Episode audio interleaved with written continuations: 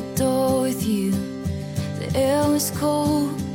but something about it felt like home somehow. And I left my scarf there at your sister's house, and you've still got it in your drawer. 当时就是抱着就说是气一下我妈的心态，来非洲看一下，有这种现代文明和一种非常落后的一种冲击感，非常非常的强烈。呃，我们都不应该就说是成为父母的附属品。就如果一个公司的 CEO 离开了，他的 CFO 可以随时顶替这个 CEO 的位置。作为财务人员的你，怎么去理解和看待这句话？我应不应该贪污做假账，或者说做错账，去把那个钱拿出来揣到自己袋子里，这是属于犯法的。非洲这边做财务也会有很大的压力吗？也会经常加班吗？不可避免的就说的是需要加班，这是肯定。我是非常讨厌一些没有边界感的同事，整个人就是非常的就是很矛盾，就是很贱的一个人。你这是被工作逼疯的明显表现。我拿起手机，国内半夜的时候给我妈打电话，我说妈，我发烧了，我得疟疾了，我终于得疟疾了。然后我更就是喜欢，更喜欢，更享受，就说是自己独处的空间。然后当时我就很懵，然后说 no，我说 no no no，呃，there is no we are here，there is we are 和。嗯，在非洲的话，就是大家的一个社交圈子都是很小的，就是大部分人的社交呢都是在公司内部嘛。但是孩子长大了，你要管也管不住。那那你们俩现在还相信光吗？欢迎大家收听《非聊不可》，这是一档聚焦于 Z 时代年轻人在非洲生活、工作、学习的对话型播客。在这里，你将听见最真实的非洲、最有趣的声音和最前沿的非洲职场选择。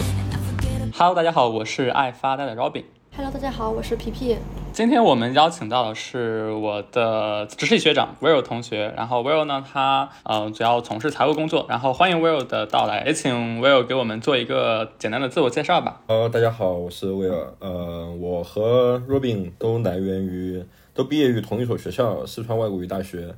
然后也是非常机缘巧合之下，就是互相认识了彼此。呃，今天很高兴能和大家就做一下做一些分享吧，就分享一些我在非洲的一些拙见。呃，从一些财务的视角，或者说是从一个就说是水平不怎么高的财务的视角，然后给大家介绍一下，就说是我看到的非洲是怎么样的。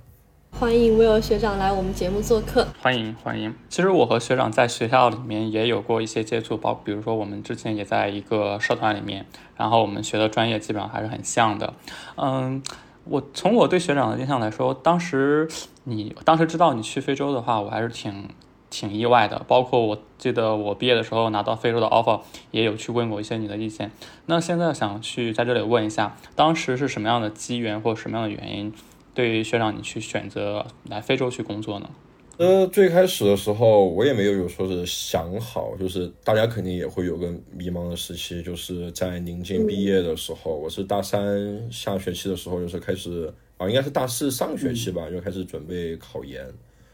呃，准备考研了，然后也没有考上，没有考上之后就在家里面就是混吃等死吧，就是说白了一点，嗯。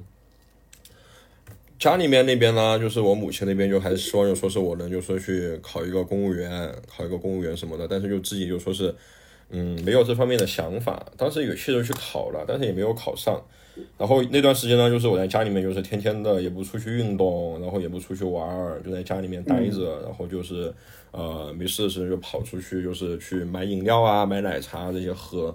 然后我妈就是非常，就是从小到大，我妈都是非常反感这件事情的。然后当时刚好就是有机缘巧合之下，就说是知道我的老东家，然后去我们学校招生，然后又机缘巧合之下就说是去面试，面试也有成功了。当时就是抱着就说是气一下我妈的心态，就是气一下我妈，然后去来来非洲看一下，也没有想过就说是，真的是没有具体的想过就说是自己为什么会选择来非洲，就是。嗯，没有想明白，就说是自己来非洲到底是要的是什么，当时的心态是这样哈，但现在可能就会好很多，现在可能就知道说是，嗯，自己还是就说是比较想逃离国内的那种职场那种压力吧，或者说是国内职场的环境，然后在非洲的话，相对来说可能会相对来说可能会轻松一点，这个后面可能还会再讲到这个点哈，就是工作压力的这个问题。然后呢，同时在非洲感觉就是说是，嗯，因为其实，呃，我的母校哈，我不是说它不好的意思，但是它就是相对来说就是没有那么好。就是如果说在国内的话，就是说是找一个财务相关的工作的话，可能就说是会，呃，困难可能是一方面，然后另一方面就说是可能就说对自己的提升或者说学习到一些东西可能会更少。所以说到非洲来的话，可能就说会有机会进入到一个相对来说好一点的企业，然后去就说是去嗯学到更多的东西吧。学长，你之前是在几内亚，然后现在呢是在加纳。嗯，我想请问一下，就是就第一印象而言的话，你更投哪个国家一票呀？嗯，肯定是加纳的，这个是毫无疑问。嗯，几内亚在。呃，网上也都是可以查得到，它是属于世界上最不发达的国家之一。然后当时我记得，我从我第一次去几内亚的时候，我是从法国转机，然后从法国飞到了几内亚，在法就是是一个非常大的一个变化，就是这种现代文明和一种非常落后的一种冲击感非常非常的强烈。呃，然后呢，整个几内亚据我所知只有两个红绿灯，其中有一个还是坏的。所以说，你们就可以从这一些就是基础的这种设施上面，就了解到，就说是几内亚到底有多差，而且几内亚的道路也非常非常的差。然后加纳这边就好很多，就是加纳的正常的大路基本上都是我们中国的那种沥青路，然后机场也是修的非常的豪华，可以和国内二线城市基本上不相上下，和国内二线城市的机场。呃，还有一个就是，嗯，就是非常好感官的一个点哈，就是几内亚的流量非常贵，就是我们用的数据流量，那边的流量大概是二十美金就只能买得到十五个 G 左右，然后加纳这边大概是两百不到三百人民币可以买两百多个 G，换换算下来可能就不到一块钱一个 G，就是基础设施就是这一方面就是加纳真的比几内亚。就是先进很多。那其实你的家里面人的话，一开始也是不支持你外派的，是吗？对对，可以这样说。哦，那你就是呃，面对家里面人的反对呢，就是除了喝奶茶呀、喝饮料这种方式去发泄自己以外，就是你还有没有用一些更好的方法去说服他们呢？也没有不存在什么说服不说服吧，我就觉得就说是人那么大了，对吧？人那么大了，就说是呃，我们都不应该就说是成为。父母的附属品，然后不应该成为家人的附属品。我们应该就说是每个人都是一个独立的，就是独立的个体，独立的灵魂。就是从这一方面来讲的话，我觉得说是就算是家里人很反对，但是如果说就是没有达到那种特别离谱、特别严重的地步的话，我还是会有说是嗯，会义无反顾的来非洲，因为我确实就说是比较喜欢就是这样的一个生活方式和生活模式。嗯。对于这个在非洲做财务，其实我挺好奇，因为我本科虽然也是学财务相关的嘛，然后但是呢，我其实大学的呃实习多集中在这个互联网和咨询行业，嗯，我我现在可能也会接触到一些财务的呃工作，在非洲做财务和在国内做财务，它会有很大的不同吗？包括你就你觉得在非洲这边做财务？的区别是在哪里呢？其实怎么说呢？财务它本质上面而言，就是说是它是反映，就说是企业经营活动的一门语言。就是它不管是在非洲做，还是在国内做，或者说是你去呃南美洲做，然后或者说去呃北极做，去南极做，都是一样的。你只需要就说是把企业，就说是它在一定的时间内。一个时间段内，它所产生的就是经营方面的这些数据汇报给管理层，就是我们所说或者说是我们所说的那个 shareholders，就是利益相关者，那就可以了。那在我看来，就说是在非洲做财务和在国内做财务，就是最大的区别就在于，就是说是税务体系，税务体系的不同。就是嗯，因为你在国内你也是出示表遗嘱，你在非洲你可能还不用出示表遗嘱，因为你出示表遗嘱可能说是你是一个大的集团公司，然后你是国内的同事帮你出示表遗嘱，但是你在非洲就说人家和中国就是你不得不面对的一件事，就是你需要纳税，对吧？但是嗯，就是每个国家的税法其实是不同的，就比如说我们在西非这边就是呃存在于就是说是这个代扣代缴，就是增值针对增值税的税的销项税部分存在的代扣代缴。国内好像就没有这个，因为我没有在国内就是说具体做过纳税的这个工作哈，我印象中国内是缴的是这个留存部分，所以说这个就蛮就就是一个蛮大的一个差别的。然后你再像就说是一些比较小的税种，比如说像加纳地区，还有存在就是说是国民健康税，然后新冠税、新冠恢复税，然后还有国民基础教育税，嗯，然后这些税种的计算，然后和国内国内虽然说也会有就是说是类似的这种就是说是出于民生的这些税哈，但是他们的计算方式又有一些不同，所以说有些人就是前段时间就在知乎上面就有一个人问我，他说就觉得就说是。呃，你觉得就说是在非洲工作之后，在非洲财务，在非洲的财务工作之后回国有没有可能就说是就会和国内脱轨？我当时我我看到这个问题之后哈，他问到我这个问题之后，我想了两天，我给他回复是应该不会，就说是你在非洲你学到的知识其实也是你所掌握的知识，他也是就说是去核算核算的核算过程当中你在国内和在非洲都会遇到的一些问题，但是你回国你必须得重新学习中国的税法。因为中国的税法和非洲的税法差距是很大的，就算是比如说我原来在几内亚，我现在在加纳，两个国家的税法差距也很大，也都是一个不断的学习、不断的精进的一个过程。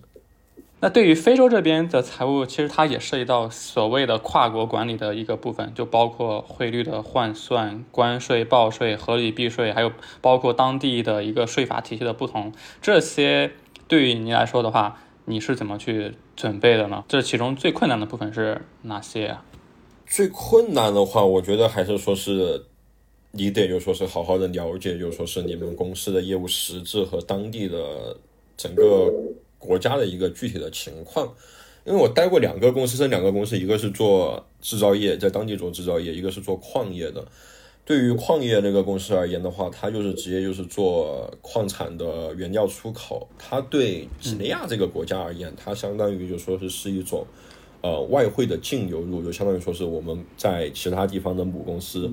把外汇就是转入到几内亚这边来，然后对于几内亚而言的话，他们是非常欢迎这件事情的，因为这可以增加他们的外汇储备。就基于这样的一件情况下面的话，我们在和银行去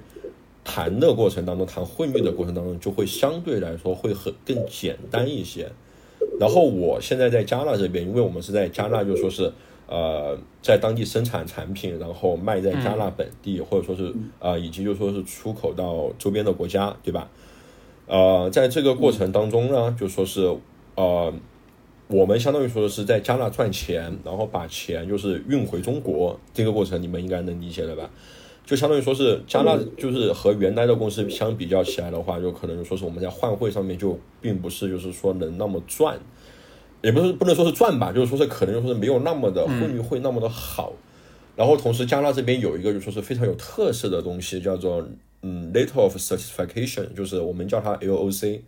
就是我们财务内部叫它 LOC，相当于说是呃我给海关申报我今天出口了十吨的货品，然后出口到呃那个布基纳法索去，那海关会给我们在一定的期限之内，就说是要求我们就是收回来，就说是我们出口到。布基纳法索产品的外汇，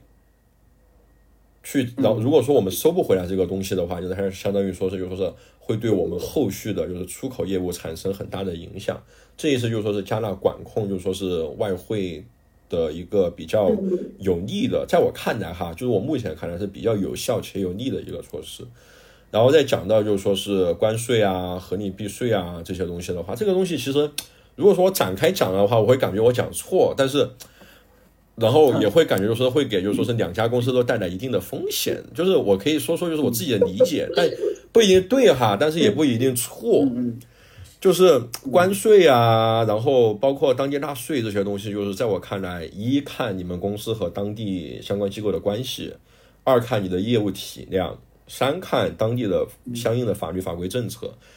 就是嗯，在。国内的话，我理解的，在国内财务就是我实习的时候，我理解的，在国内财务就说是，呃，你得做好，就说是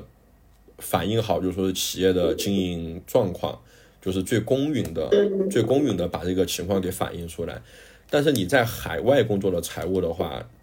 这个是第二等，第一等是你得管控好，就说是你得你的那个内控意识、风控意识会非得非常强，你得管控好，就说是当地会产生的一些的风险，比如说增值税就是最大的风险，就是税务问题就是最大最大的风险。我有一个观点，我不知道，嗯，有没有其他人和你们讨论过，就说是一个人在非洲工作，他如何能得到就说是领导层的重视呢？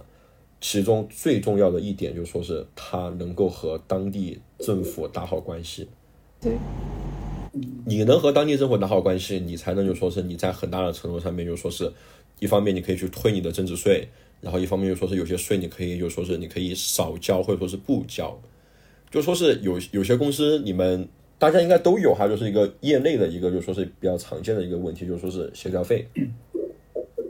协调费就是我拿去贿赂政府官员的那一笔费用，就是这个东西，我觉得虽然说是一个不耻的行为哈，但是这确实也是一个存在的，然后我们也不得不就是去面对的一个东西。就是说在非洲这个国家，因为可能在中国我们的法律会很健全，我们有金税三期，马上上线的金税四期，我们会从各个方面去风会管控好，就说是呃真实的经营活动的行为。但在非洲是没有这么多高科技的东西的，它最主要的还是要看就说是当地官员的一个心情。对吧？嗯，就我听到过的一个谣传哈，就是东非那边某个建筑公司，呃，他被就是东非的某个国家邀请过去，就是进行基建工作，然后大概修了很大的一个项目，大概净利润在人民币应该有接近两个亿左右。然后当时就说是，呃，东非那个国家呢，也确实把这笔钱给他们付了，付了之后，但是觉得有点亏，然后就开始就说各种给他们找茬，最后把这笔钱就是，呃，在我看来可能就是没有和当地领就是税务官员处理好这种关系吧，就把这笔钱以各种各样就说是，呃，税务问题的理由给扣留下来了，相当于说是在那边干了几年就全部白干。嗯，天呐。所以说，在非洲这边的话，就是一方面就就是你真的就是说是就是特别是，呃，未来可能会听到这个播客的同学，如果说你打算干财务的话，你真的就说得好好的就说是一定一定要就说是提高好自己的风控意识。提高好自己风控意识和危机意识，就是知道哪些事情该做，哪些事情是不能做的，就是在财务这方面。当然，就是那种原则上的问题，比如说我应不应该贪污做假账，或者说做错账，去把那个钱拿出来揣到自己袋子里，这是属于犯法的。但在非洲的话，有些东西就确确实实就说是，呃，在法律的那种层面上面，你可以就说是 DIY 的一些事情的话，你可以就说是稍微的操作一下，但是一定要保证就说是公司整体运营业务的安全。对。我们我们三个人的工作好像都是跟财务相关的哈，然后嗯，不过当然当然，Robin 和 Will 是专业学习财务的嘛，然后我呢现在就只是一个财务小白，就是就是我很想请教一下，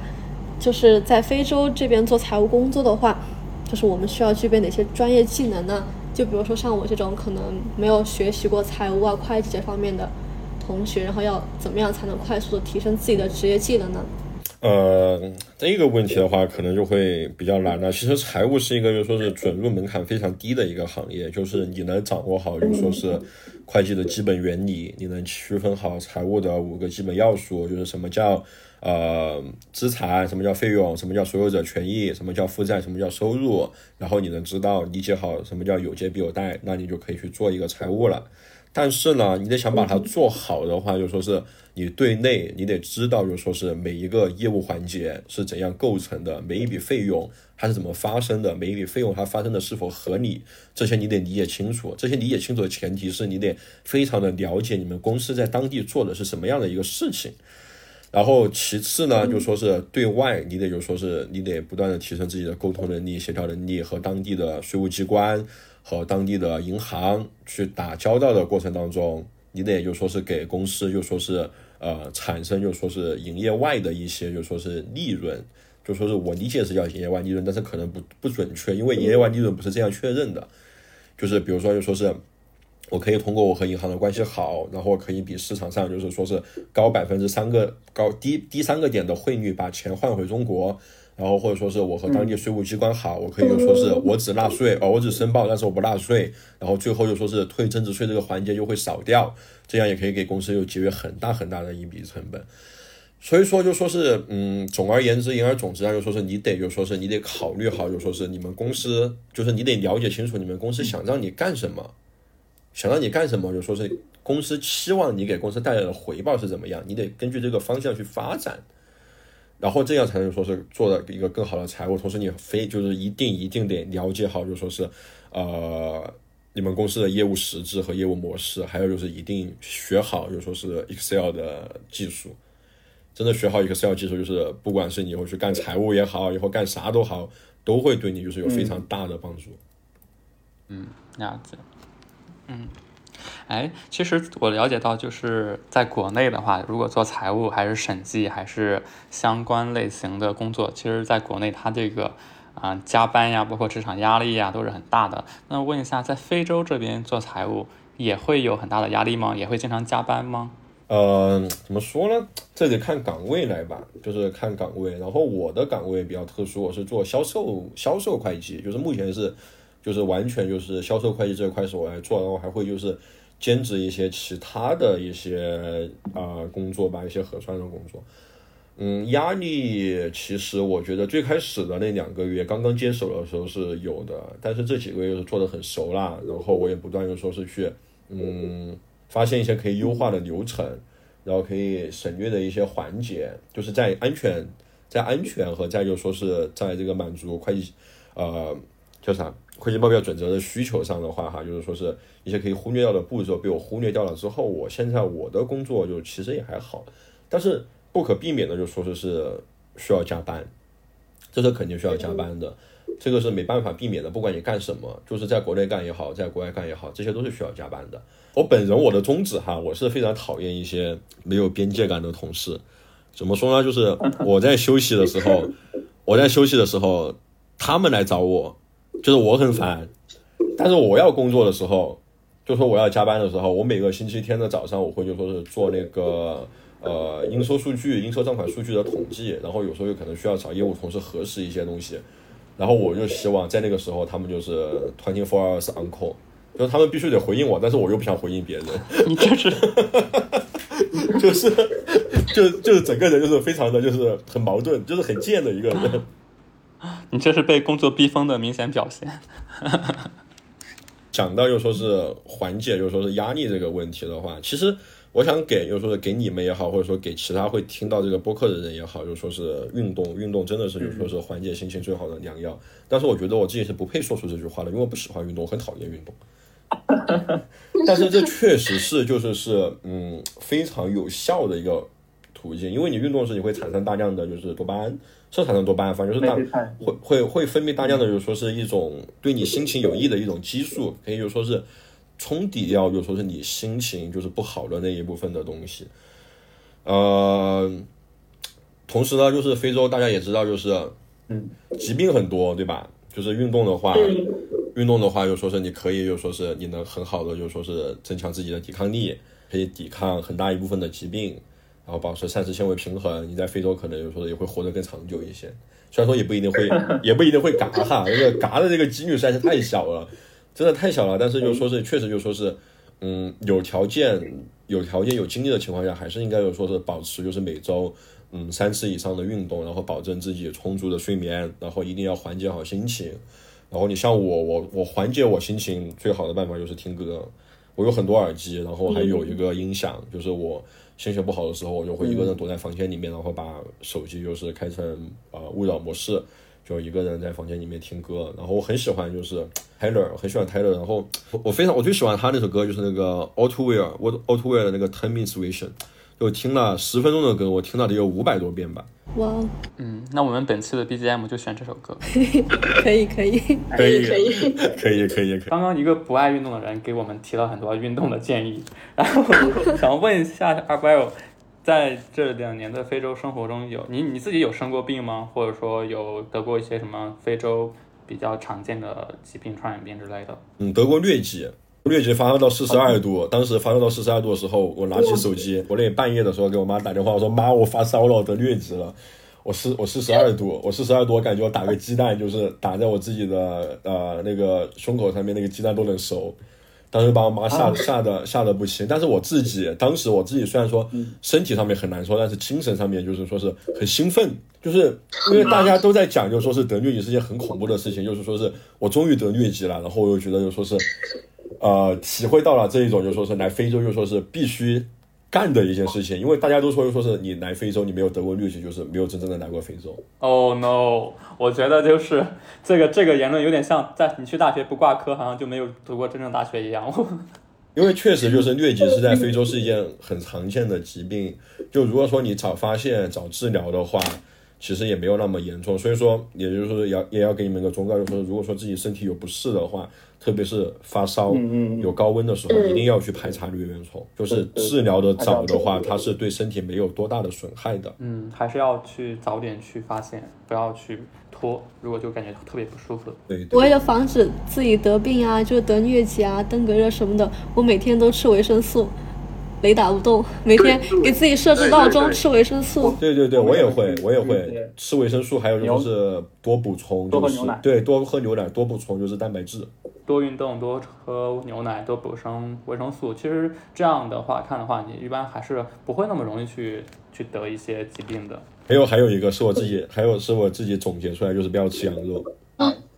就是我两我我一共得过两，我疟疾一共一共发作过两次。就是你在非洲你被蚊子咬了之后，你体内是大概率都是会携带疟原虫的，但是它不一定会发作。就是我在非洲一共疟疾就是一一共发作过两次，两次都是因为吃羊肉。然后后面的时候，呃，我就是我回去回国了之后，我有个和我关系比较好的一个同事就是。看《鲁滨逊漂流记》，《鲁滨逊漂流记》我是很很很小的时候看过的，所以完全没有印象的。他就拍了其中的一段话，就是一个呃不一个一小段给我，就是上面也是说，说是鲁滨逊在荒岛上的时候，也是因为吃羊肉，然后导致疟疾发作。是因为羊肉是良性的？他就是在中医里面就是有个东西叫发物呗，羊肉就是典型的发物。嗯，其实对于财务工作者，在实际的工作中，他会使用很多一些。数字化的软件去辅助你们的工作。那我其实挺好奇，在非洲这边，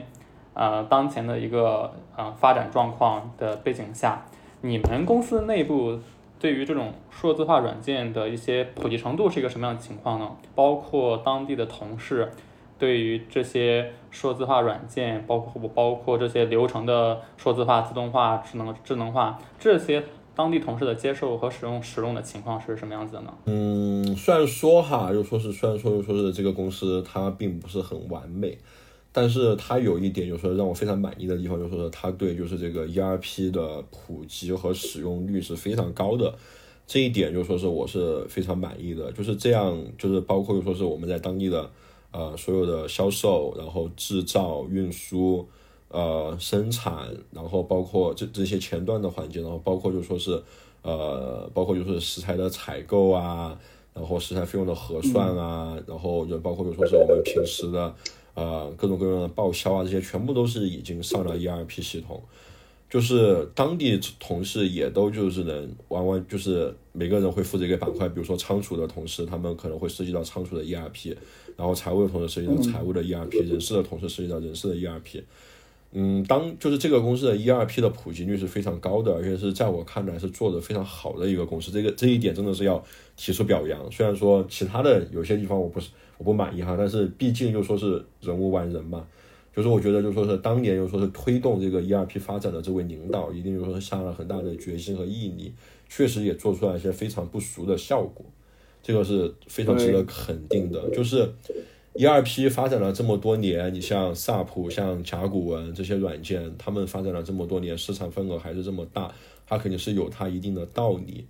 就是你很多环节，你必须得依靠 ERP，你必须得需要一些自动化的一些东西，你才能说是把数据完完全全的控制好。然后有些风险环节，有些风控的一些问题，也需要 ERP 去辅助你，你才能得到一个相对来说比较妥善的处理方式。所以说，嗯。就是我在我看来，还是我目前我的拙见，就是说是衡量一个公司能不能发展的好，能不能走得长远，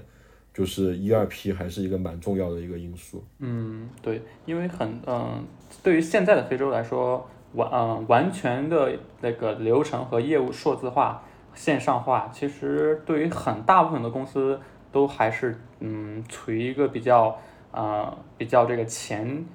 前边的位置，它还没有普及到那么程度。我觉得你们公司在这方面做的还是挺好的。对对对，因为它主要是做贸易嘛，做贸易就是涉及到，就说是是一个跨国物资的转储、转运的一个过程，然后同时也涉及到，就是说是这个嗯在途资金的核算的一个过程。这样最好的办法，就相当于说是从 A 账套直接把账挂到 B 账套，B 账套然后再根据。呃，实际的情况，然后来进行清理，这是最好的办法。现在这个公司采你采取的就是这种情这种方式，但是我上一家公司的 ERP 又做的就不是很好，不是很好，然后它又是有存在了很多的这个嗯物资的这个处理的问题，但好好在又说是领导对这件事情也比较上心，然后最后也就是说是嗯处理完了，但是对财务而言就是过程真的非常的痛苦。就如果说你有一个做的非，就是你的 ERP 搭建的很好的话，这些工作其实都是可以就是给简化掉的，然后时效性也会很高，准确性也会更高。嗯，对于这个非洲线上化还有就是数字化这个话题感兴趣的的听众，可以后续继续关注我们后面的一呃几期节目，我们会邀请专门的投资人来去和我们去谈一谈这个这方面的话话题，因为对于中国来说。呃，中国可能在走到数字化这个阶段的话，它中间也经历了很多，比如说 SaaS 呀，或者说其他的一些呃呃服务的一些数字化的小软件，但可能对于非洲来说，它就会直接跳过某些阶段，而直接进入到我们的一些目前的一些阶段。对，我们今天聊了很多工作上面的一些难题呀、困难呀、麻烦还有压力什么的。嗯，那我想问一下，就是 Will，就是你有没有什么工作上面好玩有趣的事情分享给我们大家呀？嗯。有这个，这个确实是有。想了一下，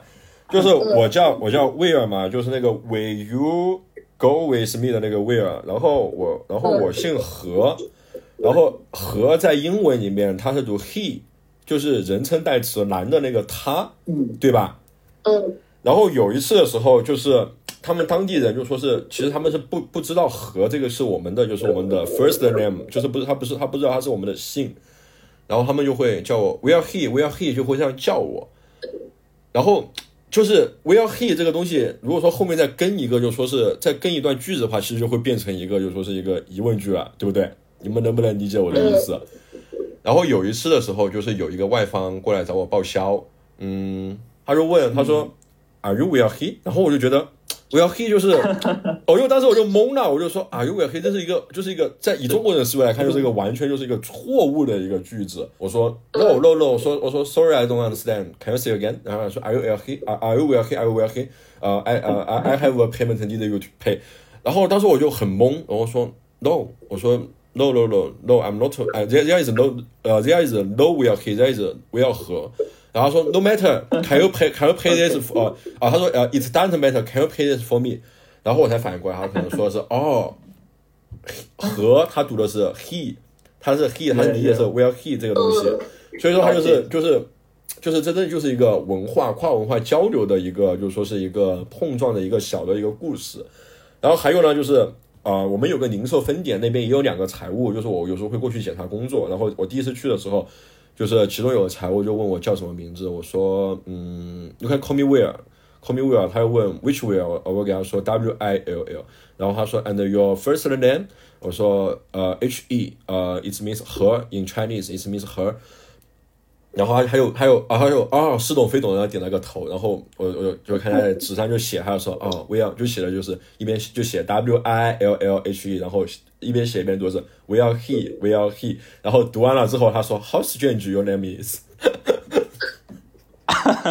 对，哎，刚刚 Will 提到了这个这个跨文化交流的这个嗯差异，我其实对这方面也挺好奇的，因为今天啊我女朋友她刚好在研究生有这样一个课题，她就给我推荐了一本书叫。嗯，intercultural communication 就是跨文化交流手册。就其实，嗯，除了这些，刚刚 Will 你举的一个例子，哎，皮皮和 Will 你们还遇到其他的跨文化交流的，或者说跨文化的一些啊文化和差异，在这边有遇到过吗？皮皮可以先说，你先说吧，你先说，我再说我的。但我不知道这个算不算啊？就是，嗯嗯，昨天晚上我们就是我和我的领导不是约了一个测绘局的领导吃饭嘛，然后在 KFC。然后我们约的是七点半，七点半到那个地方。然后我给我的领导，然后我领导就说我们俩七点七点半再出门吧，因为他肯定会迟到的。然后我们俩七点半才出门，结果我们俩在那个地方等了他一个多小时啊！你们七点半出门，还在还等了人家一个多小时？对对，因为当时约的是 七点半碰面，就是七点半大家应该已经坐在那个地方谈事情了。然后，然后我们七点半出门，但是我们七点半出门了，还在那个地方等了他一个小时。是因为堵车呢，还是不不不，就是他们这边就是这样，我感觉他们这边就是，嗯，很不守时，时间观念。对对对，没有时间观念这样。OK，这也确实是一个问题。然后，嗯，现在你们应该也就是，我不知道你们那边有没有这个情况哈，就是斋月，对吧？有有穆斯林对，麦穆斯林教人是信奉斋月。然后我在原来在几内亚的时候，就是遇到过一个情况，就是蛮让我震惊的，就是对我三观就是冲击还挺大的。呃，当时我是就是会协助人力的同事，就是发工资嘛，给当地员工发工资发现金的部分。然后有一次就是我给当地员工发了工资之后，我就说我出去抽一下烟，我就出去抽一下烟，然后我就看到有说是当地员工就是拿到了工资之后。那个时间段不是他们的祷告时间，他就直接就是对着太阳，就是对着太阳的方向，就直接跪下就祷告了。然后我当时就很不理解，就说是为什么，就说是要去呃感谢，就是说是嗯他们的真主，感谢真主阿拉，而不是说感谢中国人给他们啊机给他们工作机会，给了他们那么高的工资哈。然后后面的时候我就去问呢，就说是人力资源部一个会说英语的同事，因为几内亚是法语国家嘛，不会说法语，我就给他说，他说就说是。呃，其实当那个人，他是算是就是在当地教育程度很高的一个人哈，就是，呃，他又给我说，就说是很多几内亚，就是很多非洲人都认为，就说是是真主阿拉给的他们的钱，就算尽管是这个钱是从中国人的手上给出去的，但是他们的意识当中，他们的观念当中会认为，说是是真主阿拉显灵派中国人过来给他们钱哦。哎，这个倒是挺好，挺有意思的。对，所以说这个就是，嗯，也就是说这是一个根深蒂固的，就是当地的一个文化观念吧。我们现在观念可能会认为，就说是，呃，我们给老板打工啦，老板给我们钱是应该的。但是其实实质上而言呢，就说是就是讲的，就说是学术一点话，就相当于说是我们付出了劳动，我们获取的是我们自己应有的劳动报酬。但是对于非洲人，他们当地的一些人而言，会可能就感觉就说的是，他们其实并没有付出劳动多少，是他们的祷告显灵啦，是真主阿拉。派人过来，然后给他们的钱。嗯，刚刚我有提到说，就是发工资这个，突然有一个印象。嗯，当时我在我们公司的工厂，刚好那天是本地人发工资条。嗯，我恰好看到我们当地的一个同事，他啊坐在一个就是啊破旧的轮胎上，然后左手拿着自己的工资条。右手用这个手去撑着他的额头，然后去注视着他的工资条。看完之后呢，他就头呢就抬向了这个远方，嗯，他就在思考。嗯，当时我就坐在那个 office 里面，透过那个，嗯，透过那个透明的这个玻璃门，我就看到这一幕。当时我在想。嗯，我们这个同事他在想什么呢？他会去考虑他的创造的价值和他啊拿到的工资是否是多了呢，还是少了呢？他会想他这份工资能否去 cover 住他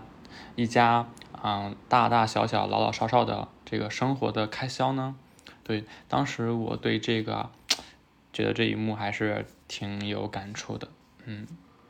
就是跨文化这个东西吧，你得就说是你和当地员工在沟通的时候，你肯定得就说是你得基于就说是你能理解当地文化的基础上，然后同时也得基于说是你得尊重当地员工的基础上面，你才能就说是更好的去开展一个跨文化的一个沟通。嗯，在非洲的话，就是大家的一个社交圈子都是很小的，就是大部分人的社交呢都是在公司内部嘛。然后面对这种被限制的社交，其实我想知道大家有什么样的看法。就是因为，嗯，其实我是翻译嘛，就是平时还是会有外出的机会。就是，嗯，Robin 和 Will，你们两个的工作性质会涉及到有很多外出吗？嗯，我的话其实外出没有那么多了。对，我的工作可能会聚焦于在一些，啊，比较多一些公司的一些产品上的一个运营，包括财务上的一些报表的一些统计呀，还有一些其他方向的流程上的一些梳理，包括。培训这些比较杂一些。嗯，相对来说外出的机会是比较是相对我们其他做 sales 的、做 PR 的同事要少一些，包括做 marketing 的。嗯，对于我来说的这种被限制社交，我其实挺开心的。我我我其实看着我我不是特别爱社交、爱凑热闹的人，对，但呃，但我也会去做一些其他事情去丰富自己的生活，比如说，就包括现在我们在做播客，认识更多非在当在非洲各个国家的年轻人，也去会去更努力的，更或者说。包括我平时没事儿也会就有每天的话，我基本上一周至少有两三天是去健身房和当地的人一块儿去健身。我们还就建了一个群组，WhatsApp 的群组叫 One More。对我觉得这些都是挺好的。我没有说去我对对于这种被限制的，就我觉得如果社交太多了，你会去感觉是很难找到自己。对我觉得这种刚好。不用呢。我的话，我是属于那种就是说是。我也是属于那种说是不是很爱，就是说是社交的那种人。但是其实就说是，如果说你来找我社交的话，我就能和你就是喋喋不休的讲一天。就是不是有个那个很火的一个表情包吗？就翻译成中文大概就是说是，啊，你别找我讲话，你一找我讲话就和你讲三个小时，然后我什么事情也做不好。我大概就是属于这样的一个人，就说是，呃，我的生活可以就是说是没有社交，但是也有也也可以就是有社交。然后我更就是喜欢，更喜欢，更享受，就说是自己独处的空间。独处的时候，我可以就说是我想干什么就干什么，就是说可能说是会选择，就说是去运动也好，然后去看书也好，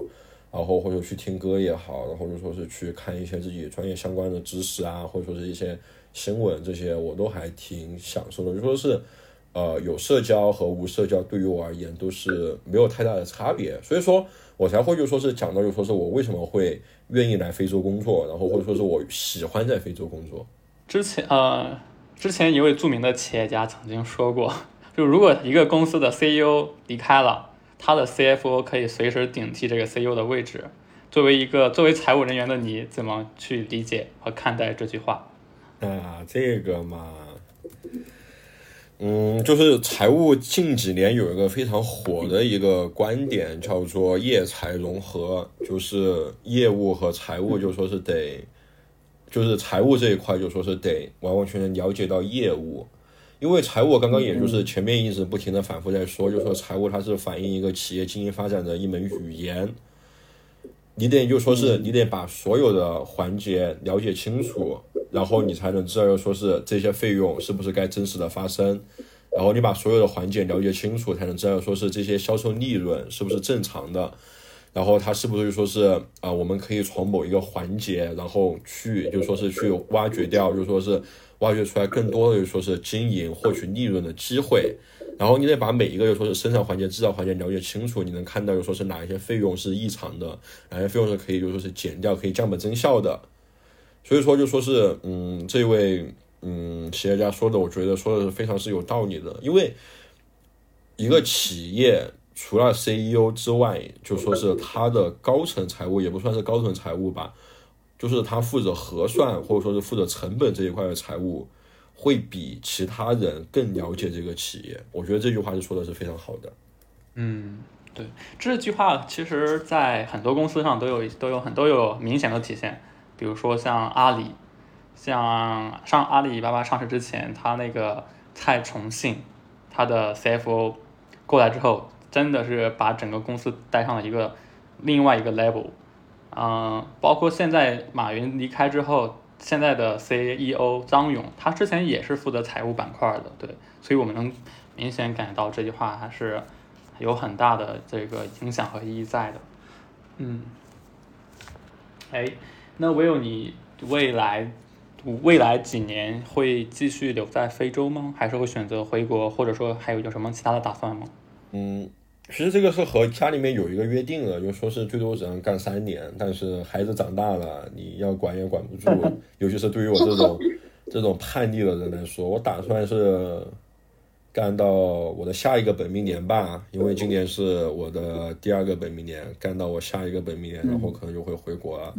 但是再干不干财务，或者说是有其他的发展方向，我真的就是确实也没有，就说是有个特别明确的规划。但是一直就是有一个梦想，就是从高中开始就有个梦想，就是梦想就说是，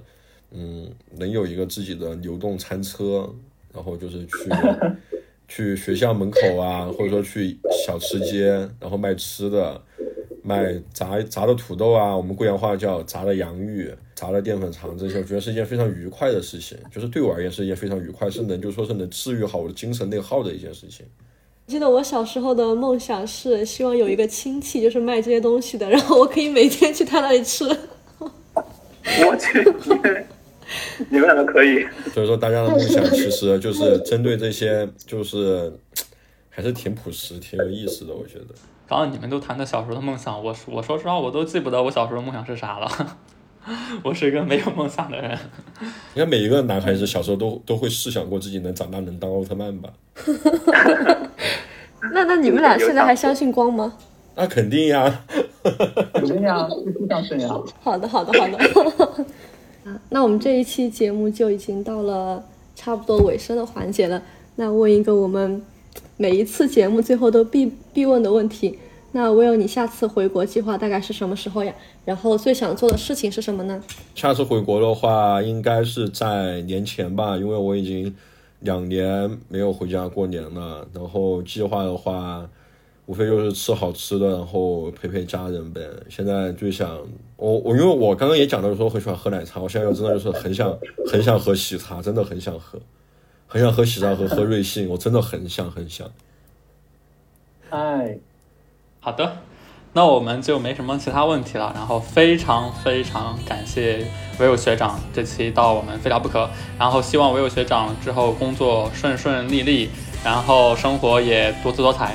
更最重要的是，早日实现儿时的梦想，把炸洋芋还有淀粉肠卖到贵州第一。那好的，谢谢你们，谢谢你们，辛苦了。到时候我们俩一定去去贵阳找你打卡。好的，好的，谢谢，谢谢。OK，拜拜，Will，谢谢 Will，拜拜，谢谢，拜拜，拜拜。感谢各位的收听。如果你喜欢我们本期的播客，欢迎您订阅、评论、转发。如果你想成为嘉宾，分享你独特的非洲故事，也欢迎您添加主播微信。大家下期再见。